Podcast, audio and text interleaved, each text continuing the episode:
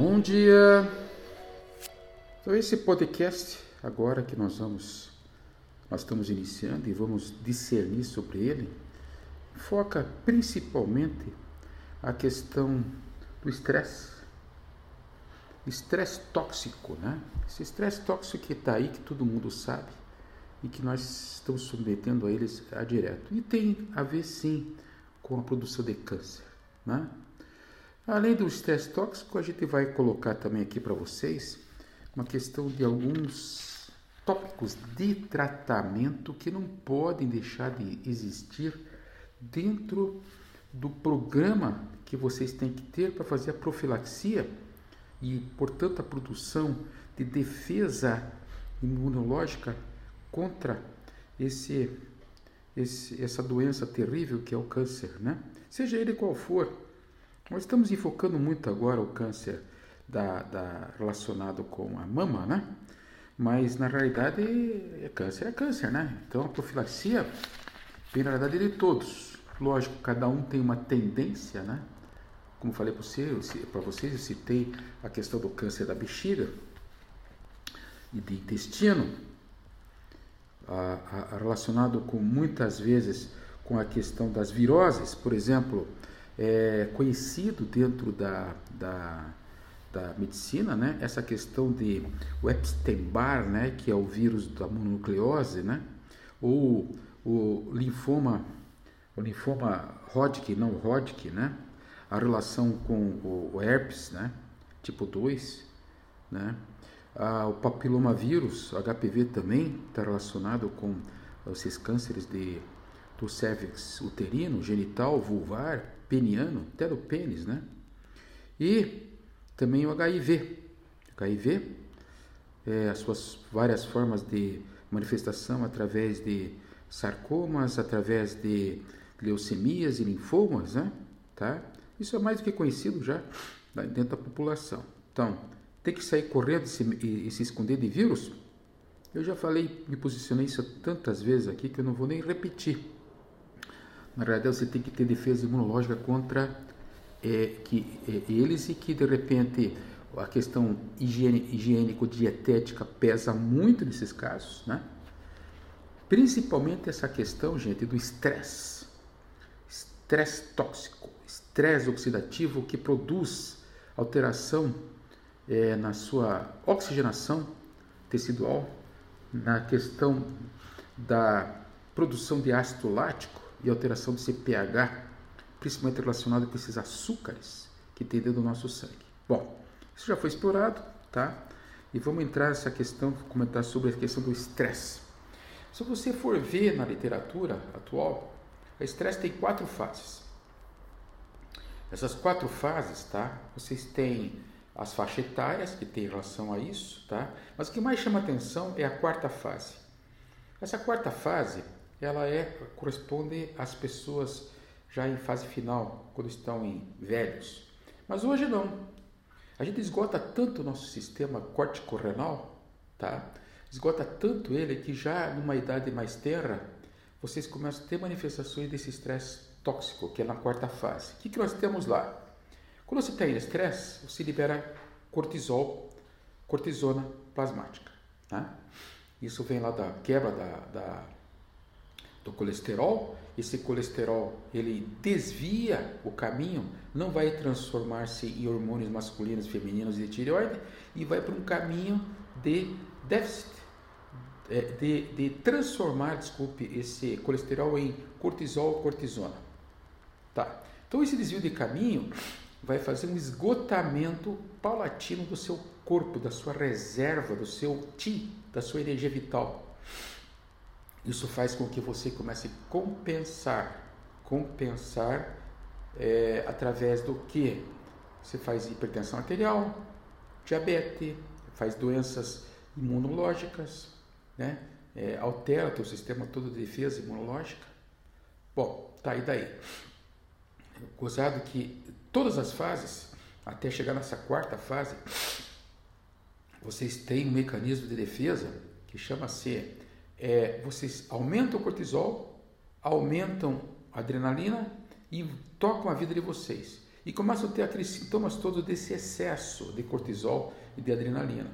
Com, inclusive, aumento de todo o sistema imunológico, de todo o sistema de defesa, de todas as catecolaminas que são relacionadas com o processo depressivo, esgotamento do, do, do triptofano, que é um aminoácido importante para produzir de serotonina, etc. Na quarta fase, tudo isso cai em terra. Cai tudo isso aí em terra. E o cortisol continua alto. Então vocês imaginem que esgotamento em termos energéticos, de defesa imunológica e também de defesa mental que acontece nessa fase. Vocês têm todos os defeitos produzidos por um cortisol alto e ao mesmo tempo tem todos os defeitos produzidos por uma baixa de imunidade, uma baixa de, eh, de, de sistema de defesa em relação ao estresse, que seria uma depressão franca, e, portanto, o envelhecimento precoce. Aqui nós temos a história do envelhecimento precoce. Gente, é prato cheio para entrar num câncer. Isso sim é um prato cheio para entrar no câncer. Estresse tóxico, estresse oxidativo, oxidação, produção de radicais livres.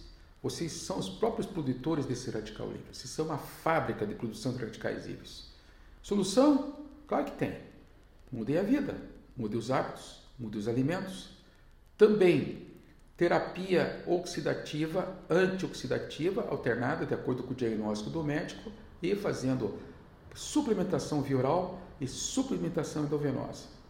Hoje já se sabe que o peróxido de hidrogênio tá, ele é um dos grandes tratamentos para evitar esse processo todo de que está acontecendo, esse a nível de produção desses radicais livres, desses desses tóxicos que a gente mesmo produz no próprio corpo, tá? E que vem de fora para dentro de nós, tá? Mas a outra visão é a suplementação de alguns elementos básicos que tem que ter é, dentro da nossa, da nossa suplementação, né? É, antes de começar, entrar nessa parte da suplementação, então o enfoque ele tem que ser na deficiência de minerais, na, na deficiência de vitaminas, na deficiência de aminoácidos e ácidos graxos no sangue, na permeabilidade intestinal e sempre acompanhado de exames, como são os marcadores dentro do processo evolutivo em vigência que nós estamos trazendo aqui. Então vamos ver lá. Na sequência, vocês têm que ter sempre o beta-caroteno. É um precursor da vitamina A. Sempre tomar ele. Tá? Eu faço isso todo dia de manhã. Tá? Quanto, doutor? Gente, procure um colega. Tá? Ele vai dizer para vocês qual que é o ideal para vocês. Vitamina B6. Tá? É, alguns trabalhos é, sugerem o valor protetor contra certos tipos de tumores, como o câncer cervical com a, com a vitamina B6. Cervical, para quem não sabe, é lá debaixo do útero, lá, né? Vitamina C. Vitamina C, de acordo com os trabalhos dele no Linus Pauling, né? Ele chegava a tomar 3 gramas por dia de vitamina C, tá?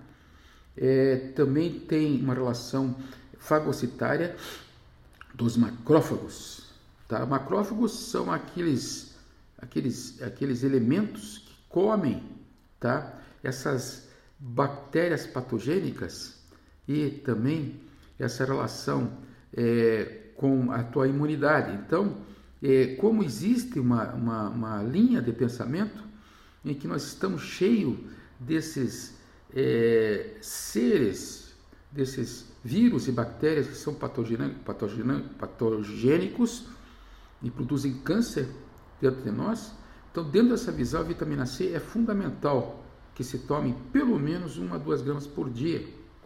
A vitamina E, tá? Relacionada com a formação de radicais livres no corpo, também, e é um grande antioxidante também, que vem proteger contra câncer do trato gastrointestinal, principalmente, principalmente do cólon, sabe? Do, da, da parte colônica do intestino, né? Outro importante é o selênio. Esse selênio ele tem uma relação com a glutationa peroxidase. Ela vai fazer com que eh, se evite esse processo de, de, a presença de peróxidos lipídicos. Eu não vou entrar muito aprofundar nessa parte porque é muito bioquímica, mas entendam que o selênio ele é muito importante é, para que ocorra essa proteção. Aí você diz assim, tá bom, Karina, oi, pergunta, onde é que é o selênio? Onde é que vem o selênio? As outras vitaminas a gente sabe, né? Vitamina C, por exemplo, tenho no meu quintal aqueles limãozinho, chamam limão galego, né, vermelhinho. Nossa Senhora, aquilo é uma maravilha. Mas não desvia do assunto. Pode ser, isso aqui pode ser tudo tomado com suplementação via oral. É bastante, sim, é, mas é importante. E esse selênio? Então já tem trabalhos científicos provando que lá nos Estados Unidos eles não tiram do trigo aquela florzinha que vem em cima e moem, moem tudo junto. Então o povo americano, muito esperto, tem uma suplementação de selênio só aí. E nós aqui temos que ir na farmácia e comprá-lo, certo? É, essa vitamina E está relacionada muito com cânceres, nesse câncer de próstata.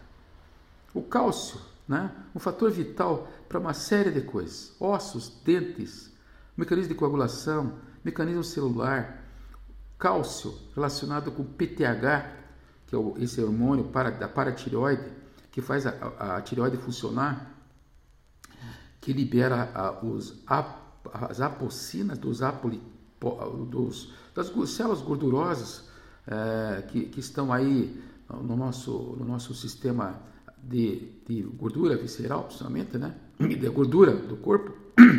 Então, esse cálcio, ele tem é, uma grande é, proteção em relação ao intestino grosso, o cólon, né?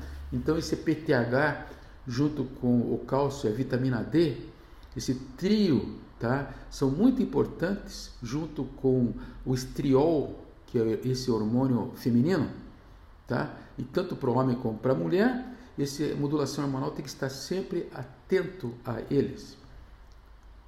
Todos eles é, são casados entre si, precisam um do outro.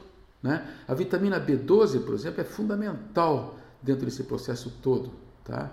Ela é uma vitamina que tem relação com o transporte tá, de, de, né, dentro das células dela e vai para principalmente a metabolização hepática. Né? Então, ele enfoca principalmente essa questão de ferro, ferritina, para estar em equilíbrio. Então, um depende do outro, não são separados. Tá? Então, nesse, nessa visão, magnésio, o iodo, gente. Ah, o iodo é importantíssimo para fazer essa tireoide é, ter é, com o que trabalhar e funcionar. Né? O magnésio, né? na síntese de DNA, RNA, certo? Nesse pH de sangue, tá? O, o alho, a cebola, ômega 3, óleo de prímula, todos esses estão na profilaxia dessa mutação celular, né? Então, como eu já tinha falado para vocês, né, é, esses, esses tópicos todos estão muito em evidência no caso dos pacientes com câncer principalmente como o nosso discurso aqui é o câncer da, da, da, da mama, né? Entende? Então, isso acaba sendo um dos tópicos para profilaxia. Então, resumindo para vocês, o que, que nós vamos citar aqui? Reduzir as toxinas usadas em casa, no meio ambiente e no local de trabalho. Impossível para eliminá-las. Segundo, redução da exposição a campos eletromagnéticos, celular longe da cabeça, celular longe do corpo. Quem mora ao lado de torres é, é, de recepção de, de energia, é, seja qual for, tá? Redução dos níveis de estresse. É, profilaxia desses cânceres o quanto antes, tá? Vão procurar o colega sempre que palpar um nódulozinho suspeito e vão partir para os exames.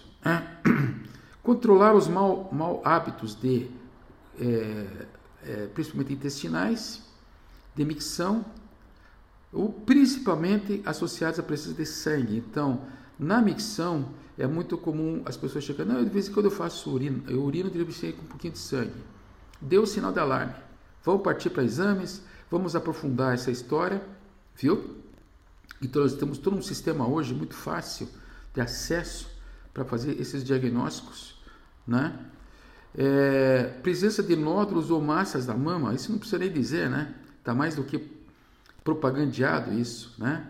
Mudanças na voz, principalmente rouquidão, isso é uma coisa importante na laringe, tá? Mudança no formato e coloração de verrugas na pele, né? Você sabe por quê? Por causa da presença do melanoma, certo? Dores de garganta que melhoram, é, possivelmente associadas a, a, a relacionados com é, disfagia, desculpe, disfasia. Quer dizer, quando você fala, né? É, existe essa disfasia e essa disfasia muito, muito, muitas vezes nos leva a um tipo de câncer de garganta. Então, é, vamos fechar agora mais esse, esse podcast, passando para vocês essas informações o mais objetivas possíveis, tá?